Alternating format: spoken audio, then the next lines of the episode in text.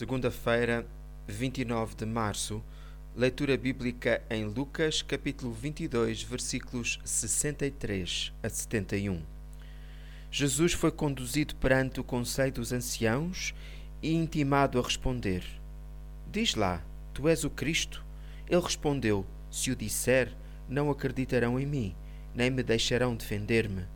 Mas em breve o Filho do Homem estará sentado à direita de Deus Todo-Poderoso. Logo todos gritaram: Afirmas então que és o Filho de Deus? E Jesus respondeu: Estão certos em dizer que sou.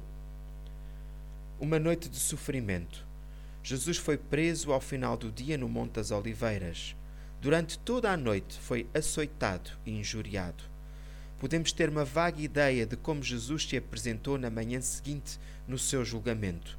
Uma noite em claro e a ser maltratado, em sangue e cansado em extremo, Jesus não tem uma palavra de ataque aos seus verdugos ou a quem presida ao julgamento.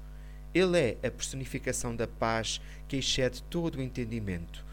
Esta mesma paz Jesus nos prometeu para que possamos enfrentar todas as dificuldades da vida. O profissional Pão do Céu é apresentado pela União Bíblica de Portugal. A União Bíblica é uma organização cristã internacional e interdenominacional que usa a Bíblia para inspirar crianças, adolescentes e famílias a conhecerem a Deus. Para mais informações, visite o nosso site em uniãobíblica.com.